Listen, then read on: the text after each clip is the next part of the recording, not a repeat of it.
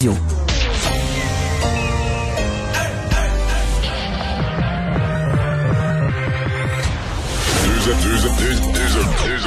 animateurs cohérents, deux visions différentes. Une seule émission, pas comme les autres.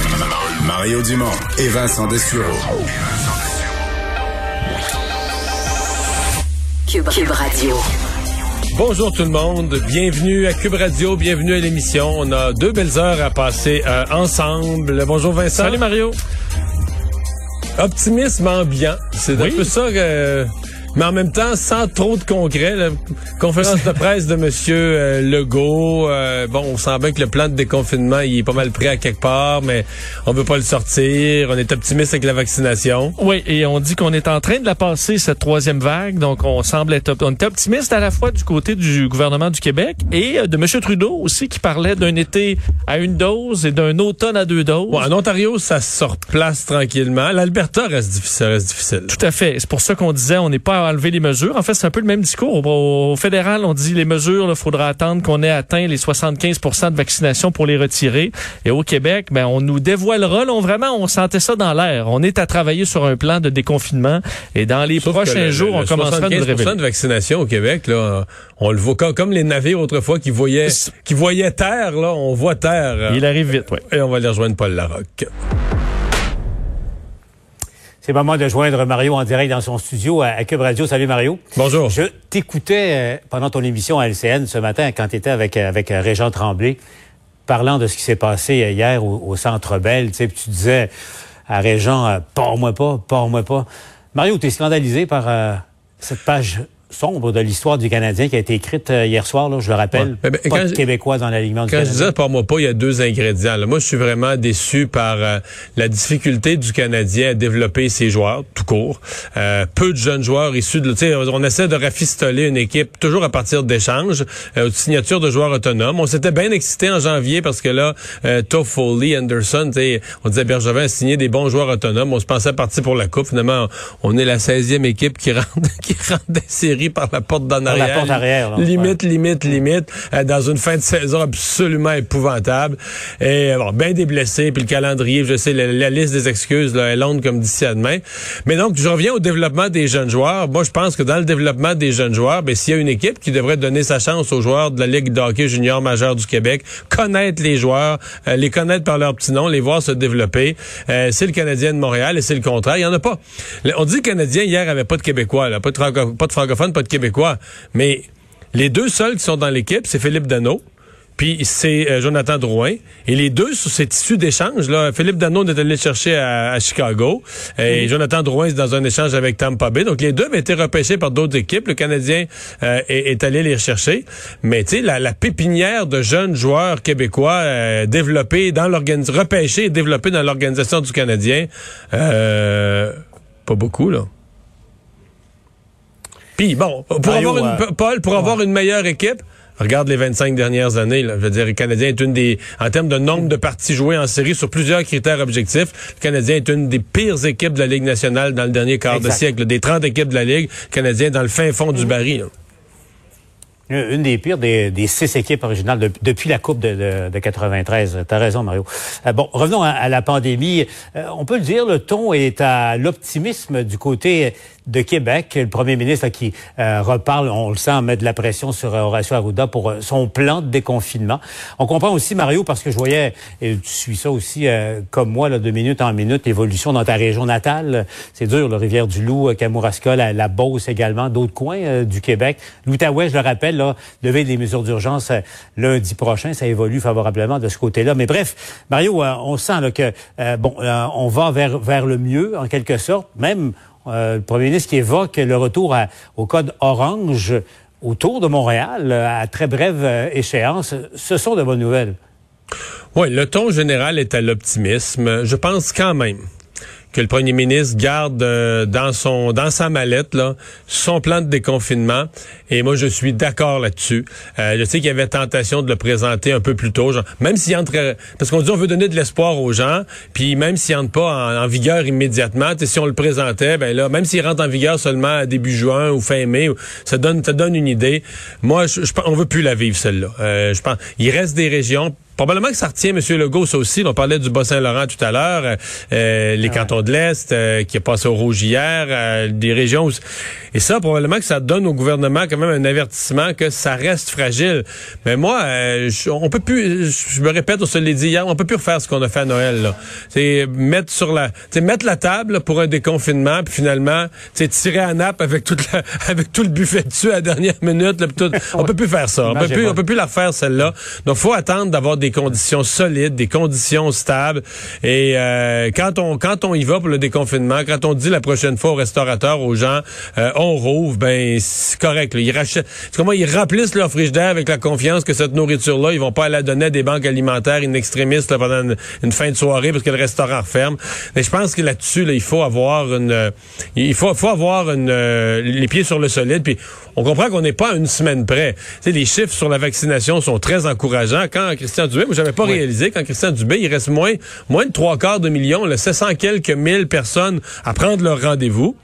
Puis on, va avoir, ils seront pas tous vaccinés, mais ils auront au moins leur rendez-vous. On va avoir le nombre pour avoir euh, l'immunité collective. Donc on, tu sais, on, le voit le, le, bout. C'est plus comme si c'était quelque chose de théorique. C'est là, c'est devant nous. Donc prenons le temps. On n'est plus à cette étape-ci. Je pense qu'on n'est plus à une semaine près euh, de manquer son coup en mm-hmm. termes de. Puis les gens qui aiment pas les mesures, les gens qui rejettent les mesures de toute façon, ne sont plus à une semaine près, eux autres non plus. Donc, euh, je pense que M. Legault doit prendre le temps, quand tout sera prêt, euh, il l'annonce. Et puis euh, là, là, progressivement, je pense qu'en deux, trois, quatre étapes, il y aura différentes étapes. On recommencera, euh, on fera ce qui est tant attendu, on recommencera une vie plus normale. Puis évidemment, la vaccination, c'est les 25-30 ans les prochains à, pouvoir s'inscrire. Le Québec qui reste au moment, j'ai vérifié tout à l'heure, la, province où ça vaccine le plus. Je parle des provinces, là, en mais, ce Mais Paul, Paul là-dessus, le Canada le Canada, ce matin, j'ai trouvé ce tableau que j'ai présenté ben, à l'émission. Ben oui. Le Canada ben est rendu, là, quand on prend pas la vaccination totale, parce qu'il y a des pays qui ont pris bien trop d'avance sur nous autres, mais la vaccination par semaine, au prorata de la population. Donc, par rapport à, la grosseur de sa population, combien de vaccins sont donnés par semaine? Ah, écoute, le mois de février-mars, la courbe, le Canada était loin d'un pays du monde. Puis là, on a monté, monté. Puis là, la courbe, pour la semaine qui vient de se passer, poup, le Canada, la Coupe du Canada se pointe première au monde devant l'Allemagne, l'Italie. Parce que là, ce qui se passe, c'est que, par exemple, les Américains, c'est pas qu'ils manquent de vaccins. Les vaccins, il y en a en masse. Mais c'est que la vaccination ralentit. Le taux de vaccination, par exemple, par 1000 habitants va ralentir parce qu'il y a moins de monde. Là, les plus intéressés, les gens qui voulaient vraiment se faire vacciner, ils sont ils se sont présentés là, rapidement au centre de vaccination. Alors, les Américains sont à l'étape maintenant de convaincre des gens à faire du recrutement et ça va moins vite. Mhm. Ça va moins vite. Donc, euh, le Canada... Et ça, faut le donner à M. Trudeau. la vaccination a connu du retard au début, mais les doses sont finalement rentrées. faut le donner le crédit aux provinces aussi, dont le Québec, qui est la championne, euh, ça vaccine. Et euh, ben là, le Canada est passé. Le Canada, la semaine passée, au prorata de sa population, était le pays qui est le plus vacciné dans le monde. Bravo. Comme quoi, c'est presque la fable de La Fontaine. Le lièvre et la tortue, hein? Il suffit, euh, rien ne sert de courir, Mario. Il suffit de partir à temps. Je te laisse retourner à ton émission. Salut. On te retrouve au TV Nouvelle. Alors, euh, ben Vincent, euh, faisons d'abord le bilan du nombre de cas euh, chez nous qui très, très, très, très semblable à celui d'hier. Oui, et qui est effectivement empreint euh, d'optimisme. C'est sûr que c'est les chiffres qui amènent cet optimisme-là ambiant chez nos politiciens. 660 nouveaux cas, euh, 9 décès, moins 3 personnes hospitalisées, plus 5 personnes aux soins intensifs. Et par région, il y a des régions qui vont exceptionnellement bien. Le capital national, c'est 38. Rappelez qu'il n'y a pas si longtemps, on était presque au-dessus de Montréal. Ouais, ça. on a effectivement dépassé les 300 à un certain moment. Donc, Bas-Saint-Laurent, par contre, 55. C'est toujours ça va très mal. Tu sais, quand tu dis qu'il y en a plus au Bas-Saint-Laurent, puis en fait, tout ça, c'est même pas dans le Bas-Saint-Laurent, c'est dans la moitié ouest du Bas-Saint-Laurent. Tu sais, Kamouraska, Rivière-du-Loup, Témiscouata, les Basses, quatre MRC qui ont plus de cas que toute la grande région de la capitale nationale. Des éclosions dans des euh, milieux de travail. On va parler tout à l'heure au syndicat d'une entreprise, eux, qui, qui pensent carrément qu'on devrait fermer. Et euh, bon, pour ce qui est de Montréal, 168, euh, effectivement, c'est assez bon. C'est généralement en bas de 200 depuis euh, depuis plusieurs jours. L'Outaouais, 27. Euh, dans le, Grand Montréal aussi, la notière 15, 15 cas. Donc, et la Montérégie qui a souvent été très élevée malgré des baisses, ben là sont à 73. Alors c'est plus positif. Je veux dire Appalaches 80, c'est beaucoup plus élevé. comparé quand même à Québec, c'est c'est beaucoup moins bon. Là où on a une meilleure journée aussi, c'est en Ontario. l'Ontario. Euh, meilleure journée depuis le mois de mars euh, dans le cas de l'Ontario. 2073 cas. C'est encore élevé, mais il faut se rappeler qu'à la mi-avril, on était à près de 5000. On avait failli atteindre le 5000. 15 décès, toujours 800 personnes aux soins intensifs. Donc, la pression est encore là. là. Ça prendra quelques semaines avant de, de, soulager vraiment le système de santé. Mais on s'entend que ces décès-là vont, vont euh, ces, ces, ces cas-là vont générer moins de personnes à l'hôpital et vont grandement aider à reprendre le contrôle en Ontario.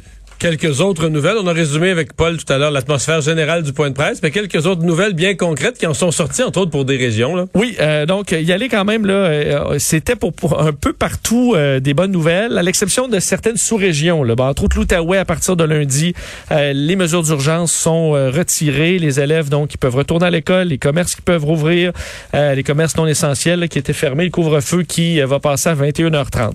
Dans ces les sous-régions là où on devra rester mesure d'urgence, Témiscouata, Kamouraska, les Basques et Rivière-du-Loup, tandis qu'à Rimouski, on peut lever euh, les mesures. C'est une demande du maire de Rimouski. Tout à fait. Euh, Mais les... ça reste fragile, parce que là, je parle de ma région. Il reste que il y a des cas pas mal à trois pistoles. Trois pistoles, c'est à mi-chemin de Rivière-du-Loup et Rimouski. Il y a des gens de trois pistoles qui travaillent à trois pistoles. Il y en a qui travaillent à Rivière-du-Loup. Il y en a qui travaillent à Rimouski aussi. Fait que tu sais, euh, Rimouski, t'es, nous autres, on a, eux, c'est vrai qu'ils n'ont pas beaucoup de cas demandent à être comme exclus des mesures du reste du Bas-Saint-Laurent. Mais ils sont mieux d'être plus que prudents, là, parce qu'ils sont limitrophes avec des régions où il y a beaucoup de cas. Et limitrophes, là, à quelques kilomètres près, c'est pas la même MRC, mais c'est à, à 20 minutes. Ça circule. Euh, bon, les écoles secondaires vont pouvoir aussi ouvrir dans Chaudière-Appalaches, en Beauce et les, les, bon, les aides-chemins dans la MRC du Granit aussi. Par contre, les autres mesures d'urgence restent en place. Et là où il y a vraiment des bonnes nouvelles, c'est que Laurentier de la Notière, Montérégie, je te dis que le Grand Montréal, là, ça allait beaucoup mieux. Euh, ça commence à sentir la zone orange. Alors, on l'a dit, si les chiffres continuent à être bons, on pourrait bien euh, passer en zone orange. Alors, en général, on était à augmenter la, gradation des couleurs, mais là, on verra peut-être une, redescente.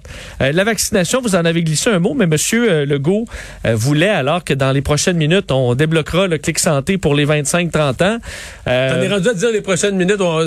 parce que techniquement, c'est demain matin, mais c'est jamais le matin. C'est toujours, la, toujours la veille. Et à date, ça a toujours été un petit, un petit peu plus tôt. À de chaque plus en plus tôt. Alors, ça peut qu'aujourd'hui que ce soit à 5 heures, là, mais il, euh, il y a deux jours, c'était, je me trompe parce pas, que, même un peu avant 16 ouais, heures. parce que moi, les 45 ans à AstraZeneca, là, quand je me suis fait vacciner, je pense que c'était, mettons, à 10 heures le soir, quelque chose comme ça, qu'on avait qu'on est allé vérifier. Mais là, la dernière fois, là, pour les 30, 35 ans, c'était 7, 7, 8 heures le soir, même pas. Ben, même pas. Moi, dans mon cas, c'était 5, il était 4h30.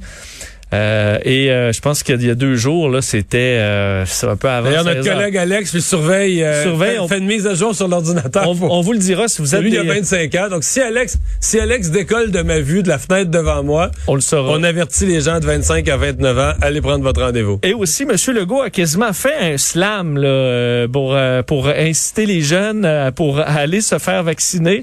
On peut entendre un extrait, quelques rimes bien lancées là, pour essayer de vous convaincre d'aller vous faire vacciner. Je veux faire un appel à tous les jeunes du Québec, là, euh, vacciner, euh, ça rime avec liberté, ça rime avec solidarité, puis ça rime surtout avec bel été. Bon. Il aurait dû le faire faire par Corias, là. oui, oui, je pense qu'il écrit quand même mieux que ça. Euh, c'est simple. Ah oui, ok, ok. Euh, je sais pas si ça. L'été s'en vient, ah, puis euh, l'été s'annonce mieux que l'été passé. Ah. C'est comme on l'appelle la semaine des gens. Semaine des gens, semaine des gens. Je veux faire un appel à tous les jeunes du Québec. Là, la semaine des gens. Euh, vacciner, euh, ça rime avec liberté, ça rime avec solidarité, ça rime surtout avec bel été. Ah, Sébastien bon, s'est avec ça. Là. On, fait tant pour vous convaincre, là, les jeunes. Euh, alors, je, écoute, ça marchera peut-être. Honnêtement, je pense pas qu'ils ont besoin de ça, euh, Mario, euh, non. de se faire convaincre. Je pense que vraiment les, les, les, la réponse est bonne. Monsieur Legault disait effectivement l'été s'en vient, ça s'annonce mieux que l'été passé, rappelant que il y a, on a la moitié moins de gens hospitalisés qu'au même moment l'an dernier. Et pour ce qui est des décès, c'est dix fois moins. Évidemment, il y a des variants, là, donc il y, a, il y a un peu des, des, du bon et du moins bon, mais on a de l'espoir et on dit là et on le sentait dans les prochains jours on nous arrivera avec un, plan euh, rappelant aussi que pour la vaccination ben, tu le disais là 700 000 il manque 700 000 rendez-vous et on aura atteint les objectifs du euh, Québec en termes de vaccination Mais d'après moi, avec les 25 ans puis les 18 ans, on va être pas loin du 700 000. Alors, les autres, les autres groupes, il y en a des, des retardataires qui continuent à prendre des rendez-vous.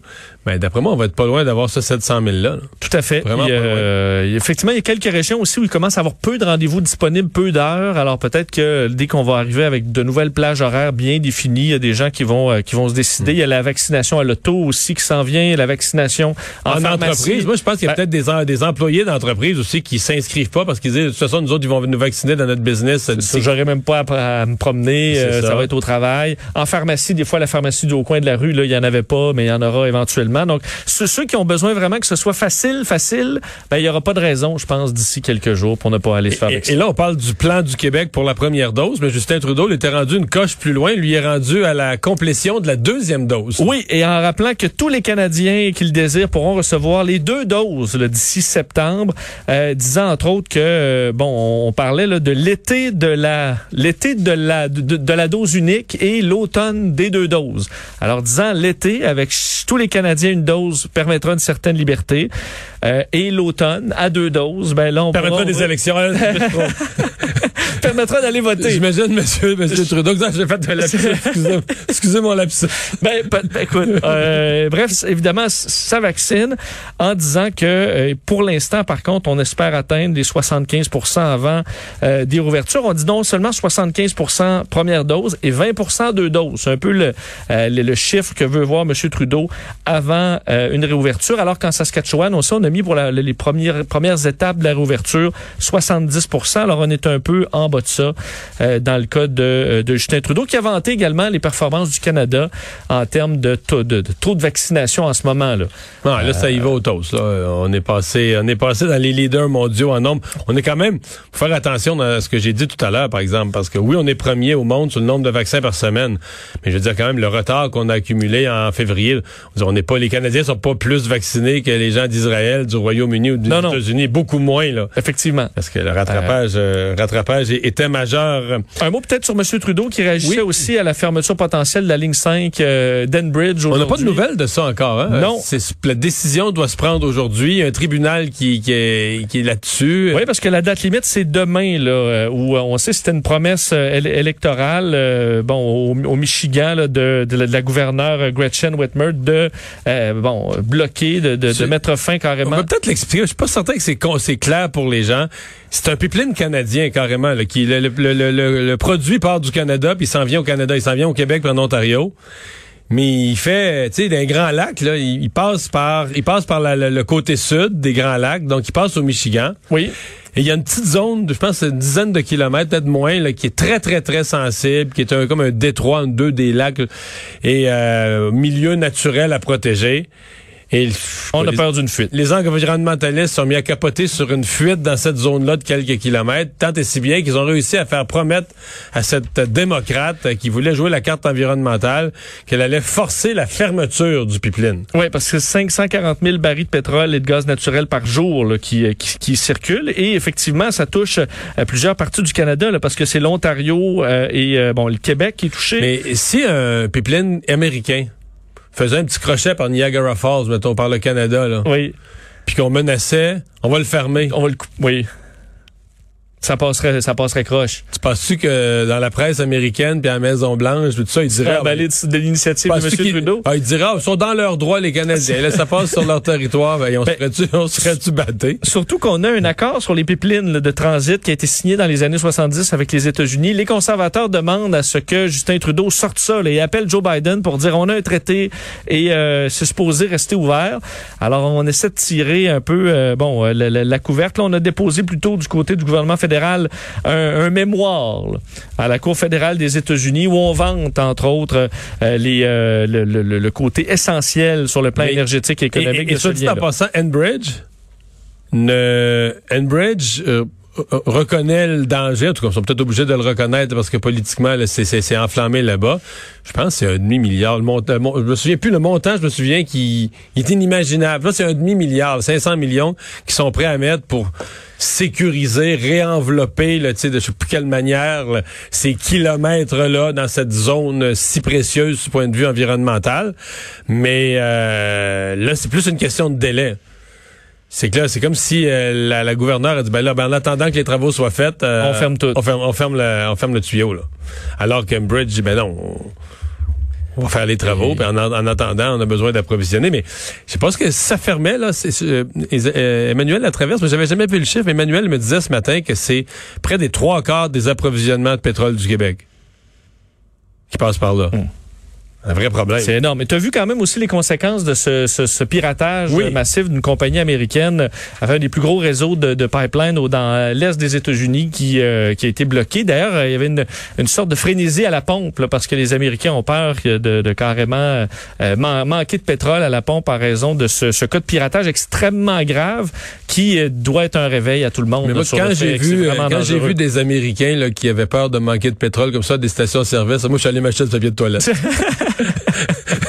Pour être bien, bien sûr. moi, j'ai- Il t'en reste pas de la dernière fois? Non, non, moi, Ah, dès que je vois, que je vois quelqu'un qui a peur d'une pénurie de quelque chose, moi, je vais stocker du papier de toilette. C'est bon, c'est bon.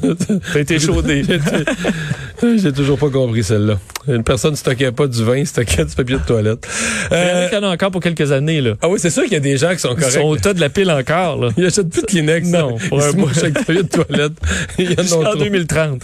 Bon, euh, inquiétante fuite de données euh, sur un site Internet lié au ministère de la Famille. Ouais, on parlait de fuite de pipeline, là, mais là, on est vraiment dans le concret parce que euh, c'est euh, un dossier qui, bon, qui est in- intéressant et complexe, là, celui du site La Place 05. Un, bon, un site qui permet, en fait, qui, qui, qui est géré par la coopérative Enfance Famille, qui permet euh, d'inscrire son enfant sur une liste d'attente. On sait que, euh, ben, on a appris hier que, euh, fait, chez, chez la coopérative, qu'on avait été piraté et qu'une personne a téléchargé une liste de 5000 euh, enfants, en et leurs données. Là. Donc, on parle ici de euh, le nom, date de naissance, euh, numéro de téléphone, date d'inscription sur, euh, sur le site.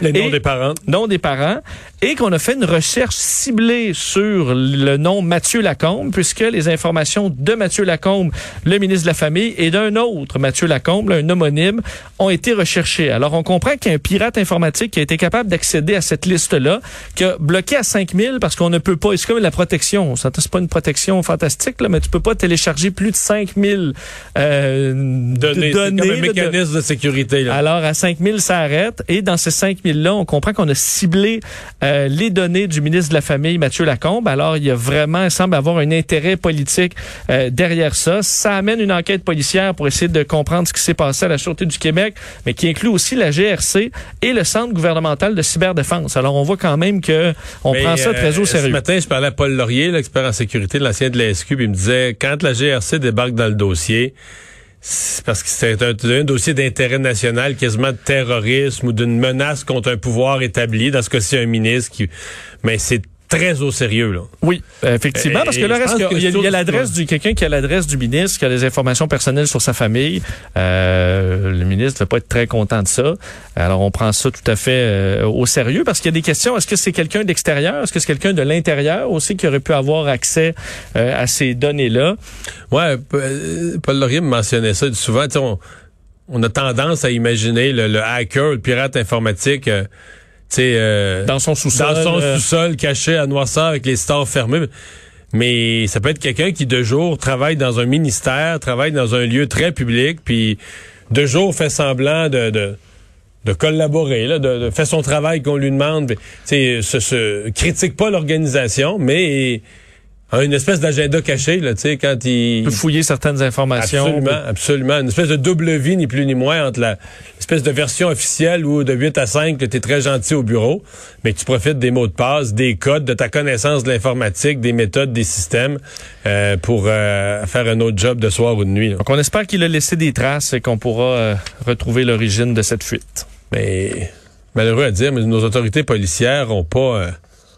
pas un si fort bilan là, en matière euh, de, de, de- de- d'arrestation. il y a aussi qu'il y a tellement eu de fuites, Mario, rendu là, est-ce que nos données valent encore quelque chose? Ça circule. euh, ouais, je pense ça que oui, quand circule même. vraiment. Non, je, je suis tout à fait d'accord, mais ça commence à, Non, être inquiétant, la quantité de fuites ouais, au Québec. Et finalement, grève dans 45 cégeps. Oui, pour les professeurs de 45 cégeps Ouais, de la province. Excuse-moi, c'est rendu que les pirates informatiques sont avec deux listes, puis voyons, il reste-tu au 41, 24, Saint-Denis, ou 42, 24? Là, il a changé, il a changé d'adresse. euh, Ouais, donc, il y en a une des deux sources qui est une erreur. Là. Oui, ben effectivement. Donc, euh, Non, c'est sûr qu'il y a des gens, il y a des gens qui sont pas chanceux, là, des gens que leurs données sont volées, ont été volées six fois. là. Ouais, et surtout que tu mets juste des jardins C'est déjà quasiment tous les Québécois. et c'est- une, première fois. et des données très très personnelles. Donc rendu là, tu as des piratages de moins grande Ouais. envergure qui effectivement sont euh, sont sont, sont à la limite Oui, moins donc graves. grève dans les cégeps. Euh, ouais, les grèves euh, donc euh, des, des syndiqués affiliés à la CSN. C'est une grève de deux jours, donc qui commençait ce midi, va se terminer le 13 mai euh, à midi. On le sait, bon, c'est on est en négociation. Là, les conventions collectives qui sont échues depuis un peu plus d'un an. On a fait des négociations. On avait même entamé avant le, euh, que ces euh, conventions soient échues des négociations, mais qui n'ont pas donné de résultats. Alors bon, le salaire est au centre de ça, précarité, euh, des, des demandes de plus de ressources également. Alors, euh, les enseignants qui dénoncent, entre autres, la rémunération accordée aux chargés de cours. On dit que pour donner le même cours, ils reçoivent 50% du salaire d'un enseignant euh, régulier. Et ça va se poursuivre puisque les enseignants des cégeps affiliés à la centrale des syndicats du Québec, eux, vont débrayer durant une journée jeudi.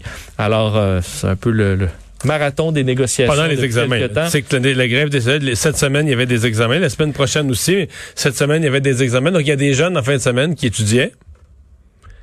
Au cas où. Parce qu'il y avait un examen. Mais là, on leur disait, il y a, de la- grève. Mais en même temps, on avait, on a certains profs ont expliqué aux jeunes que, ouais, mais là, il peut y avoir une entente avec le gouvernement, une entente de dernière Ouais. minute et des négociations. coules à cause de ça. Ben, regarde, si les enseignants disent, parce que moi, j'ai déjà été des associations étudiantes, j'ai été témoin que les, les, les, les syndicats de profs s'occupent bien de l'amitié avec l'association étudiante, parce qu'ils se disent, si jamais on fait une grève, faut que Faut les l'association- avoir de notre bord. faut les avoir de notre bord. Puis ils vont toujours te gâter, puis les grands syndicats euh, aident les, les petites associations étudiantes à se financer, puis tout ça pour les avoir de leur bord.